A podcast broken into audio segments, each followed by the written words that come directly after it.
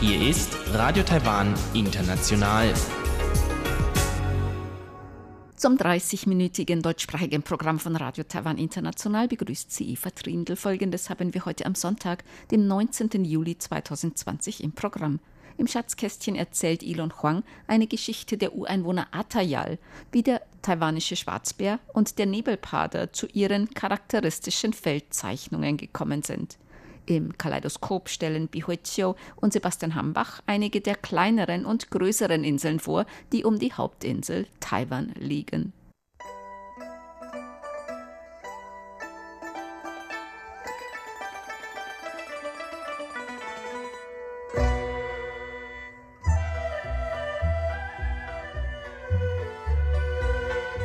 Das Schatzkästchen.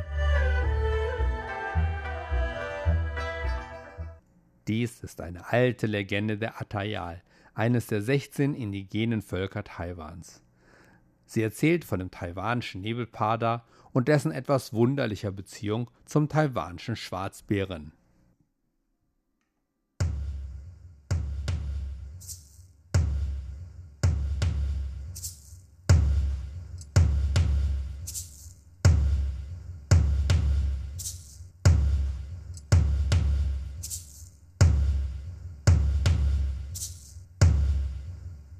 Wenn man durch den Tunnel der Zeit weit in die Vergangenheit reist, gelangt man in die Berge Nord-Taiwans. Dort kann man sehen, wie diese Berge einst mit allen möglichen exotischen Tieren gefüllt waren. Unter diesen Tieren waren der Bär und der Leopard die mit Abstand grimmigsten und stärksten Tiere. Der Bär galt damals eigentlich als König des Waldes, doch beschäftigten ihn seit langer Zeit zwei Dinge. Jeden Tag dachte er traurig darüber nach, dass sein ganzes Fell an seinem ganzen Körper weiß war, schneeweiß, wodurch er sich sehr viel weniger als ein König fühlte. Die zweite Sache, die ihn sehr nervte, war, dass alle Tiere im Wald sofort davonliefen, wenn sie sein Brüllen hörten. Na gut, das war es natürlich nicht, was ihn nervte, aber es gab da diesen hochnäsigen Leoparden, der der einzige war, der ihn nicht fürchtete und nicht davonlief. Das nervte den Bären. Der Bär überlegte, wie er dem Leoparden gefügig machen sollte, als er dem Leoparden eines Tages im Wald über den Weg lief. Sie schauten sich misstrauisch an, als der Leopard zur Überraschung des Bären anfing zu sprechen. Hm, wir sind beide König des Waldes, doch unser Fell ist so weiß, dass es nur schwer zu sagen ist, wer der wahre König ist. Außerdem macht es den Tieren des Waldes unmöglich, uns zu unterscheiden so wird es immer unmöglich sein, festzustellen, wer der wahre König des Waldes ist. Der Bär brummte seine Zustimmung. Hm. Aber ich habe eine Idee, fuhr der Leopard vor. Das Problem ist doch, dass wir beide das gleiche Fell haben. Also müssen wir dafür sorgen, dass sich unsere Felle unterscheiden. Daher schlage ich vor, dass wir uns gegenseitig das Fell anmalen. Und derjenige, der schöner malt, wird der wahre König des Waldes sein. Der Bär war von dem Vorschlag begeistert und bot an, zuerst den Leoparden anzumalen. Nach einigem Hin und Her legte sich der Leopard auf das Gras und ließ den Bären malen. Der Bär sann lange nach, blickte dann auf und sah plötzlich schöne Wolken am Himmel und war begeistert. Diese Wolken hatten ihn so inspiriert, dass er voller Enthusiasmus anfing, das weiße Fell des Leoparden mit einem Muster zu bemalen, das den am Himmel fliegenden Wolken ähnelte. Als der Leopard aufwachte, war es bereits dunkel. Doch er konnte sein neues Fell mit dem Wolkenmuster deutlich erkennen und war begeistert. Oh, es ist wunderschön, brüllte der Leopard. Nun war es an der Zeit, dass der Leopard das Fell des Bären bemalte. Doch er dachte bei sich, dass egal was er auch versuchte, es nie so gut sein würde wie das, was der Bär gemalt hatte. Trotzdem hieß der Leopard den Bären, sich auf den Boden zu legen und begann dann nachzudenken. Während er so nachdachte, sah er in den Himmel, wo er jedoch nur den Neumond und die Dunkelheit der Nacht sah. In diesem Moment sah der Leopard auf dem Boden ein wenig verbrannte Holzkohle und hatte eine Idee. Er nahm die Holzkohle und begann den Bären damit zu bemalen. Der gesamte Körper des Bären wurde in ein dunkles Schwarz getaucht, und nur ein kleines Büschel weißer Haare blieb auf der Brust in Form einer Mondsichel zurück, als ob ein Neumond in der Nacht leuchten würde. Fertig, brummte der Panther schließlich erleichtert, als er den letzten Strich zog und seufzte einmal tief. Der Bär öffnete erwartungsvoll die Augen und musste zu seiner Enttäuschung und Ärger feststellen, dass er nun statt eines weißes Felles nun einfach nur ein schwarzes Fell hatte. Er wurde wütend und wollte sich schon auf den Leoparden stürzen, als dieser ihm hastig erklärte Du hast mich so schön gemalt, dass ich keine Möglichkeit hatte, mich mit dir zu messen. Daher blieb mir nur übrig, dich ganz schwarz anzumalen. Aber ich habe diese Stelle in Form einer Mondsichel auf deiner Brust weiß gelassen, als Symbol für deine hohe Position. Und der Leopard sprach weiter. Ich habe verloren, deshalb werde ich mein Territorium hier wie versprochen aufgeben, und du wirst der wahre König des Waldes hier werden. Als der Bär die Erklärung des Leoparden hörte, war sein Zorn besänftigt. Von da an nahm der Körper des Leoparden ein wolkenartiges Muster an, und er wurde später als taiwanischer Nebelpader bekannt. Um sein Versprechen einzulösen, mied der Leopard die Bären und zog in die südlichen Berge, um dort zu leben. Seitdem hat niemand der nördlichen Atayal den taiwanischen Nebelpader in ihren Jagdgründen gesehen aber dank ihres nun schwarzen Fells geschützt begannen die Bären, die später taiwanische Schwarzbären genannt wurden, sowohl nachts als auch tagsüber zu jagen. Und seitdem müssen die Wanderer, die in den tiefen Bergen Taiwans übernachten, auch nach Anbruch der Dunkelheit wachsam sein, um zu vermeiden, dass sie im Dunkeln von Taiwans Schwarzbären angegriffen werden. Es gibt aber noch eine andere, vielleicht etwas lustigere Variante der Geschichte. Demnach waren der Bär und der Nebelpader alte Freunde, die oft miteinander spielten und jagten. Doch eines Tages saßen sie zusammen und ihnen war langweilig. Da kam der Bär auf die Idee, dass sie sich ihre Felle anmalen sollten. Gesagt, getan. Doch das Ergebnis war das gleiche. Das Fell des Nebelpaders wurde von einem wunderschönen Muster verziert, während der Bär einfach schwarz war. Der Bär wurde zornig und begann sich mit seinem Freund zu prügeln. Doch nach einiger Zeit mussten sie erkennen, dass keiner den anderen besiegen konnte, und sie hörten schwer atmend auf, sich zu prügeln. Lass uns darüber reden, rief der Nebelpader mit schmerzverzerrtem Gesicht, worauf der Bär wartete, was der Nebelpader zu sagen hatte. Dieser schlug vor Es tut mir leid, dass ich dein Fell einfach schwarz angemalt habe. Als Entschuldigung möchte ich dir anbieten, dass ich von der Beute, die ich ab jetzt erjage, nur die Innereien fresse. Du aber bekommst den Rest des Fleisches. Damit war der Bär einverstanden und die beiden versöhnten sich wieder. Das war das Schatzkästchen mit Elon Huang.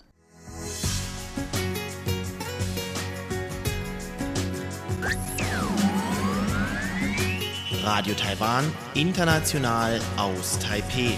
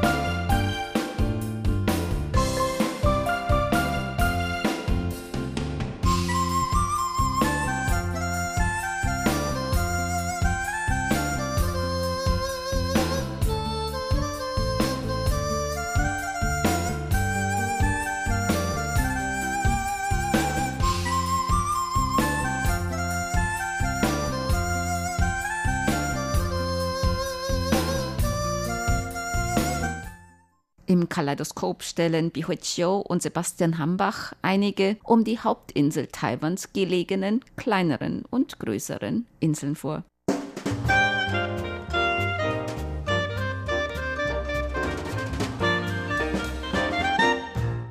Herzlich willkommen, liebe Hörerinnen und Hörer, zu unserer Sendung Kaleidoskop. Am Mikrofon begrüßen Sie Sebastian Hambach und Chobi Hui. In der heutigen Ausgabe möchten wir Ihnen einmal die Inselwelten von Taiwan etwas genauer vorstellen. Denn wenn wir normalerweise von Taiwan sprechen, meinen wir damit nicht nur die Hauptinsel, die eben auch Taiwan heißt, sondern auch noch einige der umliegenden Inseln, die ebenfalls zu Taiwan gehören. Und diese Inseln, diese anderen Inseln, außer der Hauptinsel Taiwan, die sind auch alle deutlich kleiner als diese Hauptinsel. Und manche sagen manchmal deshalb auch spaßeshalber zu dieser Hauptinsel Taiwan das Festland, also das Festland für die Leute, die dann eben auf diesen kleinen Inseln wohnen und auch eben aufgrund dieses Größenunterschieds. Aber alle diese Inseln, die also wirklich von Nord, Süd, West, Ost um Taiwan herum liegen, die haben eigentlich jeweils ihre eigenen Besonderheiten und auch teilweise sehr deutliche Unterschiede. Die meisten davon können auch tatsächlich besucht werden, obwohl es auch da ein paar Ausnahmen gibt. Den Anfang machen wir heute mit der sogenannten Schildkröteninsel oder Schildkrötenberginsel. Die befindet sich vor der Nordostküste und gehört eigentlich zum Landkreis Ilan. Die kann man auch sehr gut erkennen, wenn man sich in der Stadt Ilan aufhält. Und dort gab es vor kurzem eine besondere Aktion. Genau, 20 Leute werden gesucht. Und zwar Leute, in deren Namen ein Gui gibt. Gui ist Schildkröte. Das heißt ja, die Leute, deren Namen ein Schildkröte an sich hatte, werden dazu eingeladen zu diesen Insel. Normalerweise kann man nicht ohne weiteres diese Insel besuchen, obwohl diese Insel vor 20 Jahren schon für allgemeine Bevölkerung zugänglich ist. Allerdings, weil diese Insel klein ist und unter Naturschutz steht und daher können sich wirklich alle Leute, die gern hingehen, hingehen. Und daher es muss man sich vorher registrieren und auf der Warteliste stehen und dann warten auf den richtigen Termin und darf man dann erstmal die Insel besuchen. Und wie gesagt, jetzt werden 20 Leute mit dem Schildkröte in den Namen haben gesucht und diese dürfen am 1. August diese Insel besuchen und das ist eine Einladung zur 20 Jahre Eröffnungszeit diese Insel. Man hat sich sofort die Frage gestellt, wer in seinem Namen Schildkröte hatte, weil Gui Schildkröte ist keine gewöhnliche Name für den Taiwaner oder Chinesen. Also man hat normalerweise eher so klassische oder positiv gemeinte, positiv bedeutende Wörter oder Zeichen in den Namen, aber nicht so Schildkröte. Schildkröte bedeutet eigentlich in chinesischer Kultur langes Leben, ist eigentlich auch ein positives Zeichen. Allerdings weiß man auch nicht warum. Auf jeden Fall hat kaum jemand in seinen Namen Schildkröte an sich. Und dann hat man überlegt, äh, warum, ob dieser Organisator wirklich gewollt hatte, jemand dazu einladen zu dieser Insel. Und tatsächlich inzwischen hat man dann doch drei Menschen gefunden, die tatsächlich Schildkröte in den Namen haben. Und ein von denen wird diese Insel besuchen. Außerdem, der hat früher auf dieser Insel gelebt. Er hat schon zugesagt, dass er am 1. August diese Insel besuchen möchte. Und eingeladen werden nicht nur diese 20 Leute, sondern auch die ehemaligen Bewohner oder Mitarbeiter dort. Also damals gab es noch Zivile und Soldaten auf der Insel gehabt und diese alle werden dazu eingeladen. Allerdings nur die 20 eingeladenen Gäste können kostenlos die Insel besuchen. Ja, und das ist also wirklich auch eine sehr kleine Insel, die aber noch bis in die 70er Jahre immerhin bewohnt war. Es gab so einen kleinen Ort oder ein kleines Dorf dort, das aber dann 1977 geräumt wurde auf Drängen der Regierung, denn dann wurde diese Insel zu einer Militärzone erklärt. Und wie du gerade gesagt hast, also erst im Jahr 2000, da hat man dann die Insel wieder auch für den Tourismus geöffnet, aber unter Auflagen. Also man kann eben nur eine bestimmte Anzahl an Touristen dort zulassen pro Tag, auch um das Ökosystem dort nicht zu gefährden und auch nur während einer bestimmten Zeit des Jahres, ich glaube von März bis November. Also auf jeden Fall nicht auch das ganze Jahr herum. Und äh, wer dort herumfährt, und das gilt auch für viele andere Inseln, vor allem natürlich in Ost-Taiwan, der kann vielleicht dort auch auf Wahlbeobachtung gehen, denn um diese Inseln herum, da kann man, wenn man sehr viel Glück hat zumindest, auch schon mal einen Wal sehen. Und nicht nur diese Insel hat es vor kurzem in die Medien geschafft hier in Taiwan, sondern auch noch eine andere sehr kleine Insel, die vor der Nordküste liegt, und zwar vor der Stadt Geelong. Vor, da gibt es einen großen, den größten Hafen hier in Nord-Taiwan. Diese Insel heißt also auch Geelong-Insel. Und man kann schon seit ein paar Jahren dorthin gehen und auch diese Insel bewandern. Sie ist eigentlich nur etwa fünf Kilometer von Geelong entfernt, also auch sehr gut vom Ufer zu sehen, auch wenn das Wetter vielleicht nicht ganz so gut ist. Und die Insel selbst ist sehr klein, die ist nur einen knappen Kilometer lang und etwa 400 Meter breit. Und der höchste Berg also eigentlich gibt es nur einen Berg auf dieser Insel, der ist etwa 180 Meter hoch. Trotzdem kann man also einen Tagesausflug dorthin machen, wenn man mit der Fähre dorthin fährt und dort wandern gehen. Und diese Insel war deshalb in den Medien, weil diese Wanderwege eine Zeit lang repariert worden sind und nun wieder begehbar sind. Und auch ab Juli hat diese Insel also wieder für den Tourismus geöffnet. Was auch sehr interessant ist, dass eben diese Inseln um Taiwan herum oft nicht einfach nur flach sind und nur ein wenig über den Meeresspiegel herausragen, sondern dass sie eben doch, auch wenn das jetzt nur 180 Meter sind, aber auf dieser kleinen Fläche sieht das dann doch schon aus wie so ein großer Felsen. Und es ist natürlich auch dann ein bisschen anstrengender, wenn man dort hinaufwandern möchte. Also bei nicht allen Inseln geht das, zum Beispiel bei dieser Schildkröteninsel, da braucht man auch noch eine separate Genehmigung für die Besteigung von dieser Anhöhe, die es dort gibt. Aber der Grund, warum diese Inseln eben so aussehen, das ist, weil viele davon Vulkaninseln sehen und deshalb dann eben auch etwas steilere Klippen oft noch haben.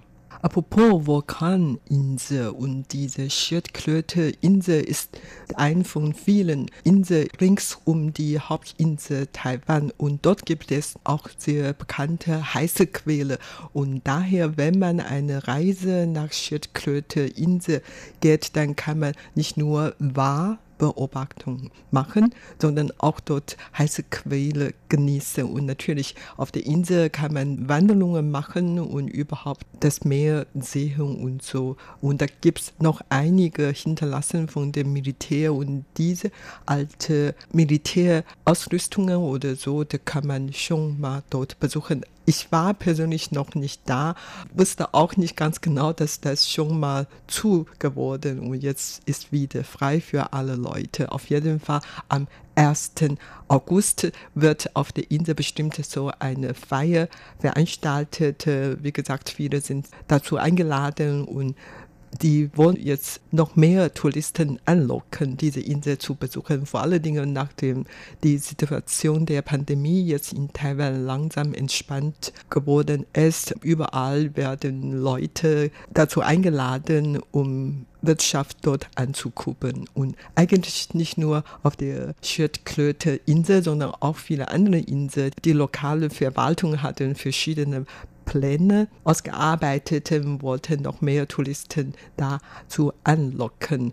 Wie gesagt, Taiwan ist eine Hauptinsel und links um Taiwan gibt es über 100 Inseln, keine 200, aber schon über 100 Inseln, aber die meisten sind eigentlich nicht wohnbar auf einige große Inseln, die ganz bekannt sind, sind eigentlich auch sehr beliebte unter den Touristen oder überhaupt auch unter den Taiwanern. Wir haben bis jetzt von der Schildkröte-Insel und Geelong-Insel gesprochen, aber es gibt noch andere, die noch viel bekannter, noch viel besuchter sind, wie zum Beispiel Penghu, Jinmen, Lanyu, Lüdao, Xiaoliuqiu und so weiter. Also die meisten Inseln habe ich schon mal besucht, nur die Mazu-Insel, die auch auf der Taiwan-Straße die habe ich noch nicht besucht und möchte auch gerne irgendwann mal besuchen. Also überhaupt rings um Taiwan gibt es wirklich sehr viele kleine Inseln, kleine oder große Inseln, die eigene Schwerpunkte hatten und die sind alle wirklich ganz geeignet, auch für ausländische Touristen. Und jetzt, gerade wegen der Pandemie, können die Leute nicht nach Ausland fliegen und daher, dann machen sie ja Inlandsreise und diese Inseln sind dann jetzt sehr befragt. Ja, und auf diese etwas größeren Inseln wie zum Beispiel Penghu oder Jinmen und Matsu, da kann man wenigstens auch mit dem Flugzeug hinfliegen. Zumindest nach Penghu gibt es auch noch eine etwas regelmäßigere Fährverbindung, zum Beispiel von Südtaiwan von Kaohsiung aus. Da kann man also auch mit dem Schiff nach, ich glaube, sechs oder ab bis zu acht Stunden lang dauert das, bis man auf diese Hauptinsel Magung kommt.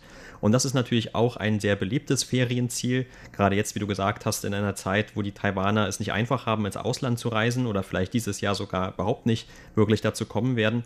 Dort ist auch schon recht früh dieses Jahr alles für den Sommer ausgebucht gewesen, weil das natürlich dann auch für die Taiwaner selber so als ein typisches Ferienziel gilt. Also Südtaiwan gerade, außer vielleicht für die Taiwaner, die sowieso schon in Südtaiwan wohnen, mit seinen Stränden ist sehr beliebt, aber dann eben auch Penghu, was in der Taiwanstraße liegt. Also gerade eben die Schildkröteninsel, die war im Nordosten vor der Ostküste Taiwans, aber Penghu, das ganze Archipel, das liegt also in der Taiwanstraße, westlich von Taiwan gelegen und dort gibt es eine ganze Reihe von Inseln, die man dann auch besuchen kann. Also Magung, das ist die größte, wie gesagt, aber es gibt noch auch dann mit Fährverbindungen verbunden, viele weitere, die um diese größte Insel herumliegen.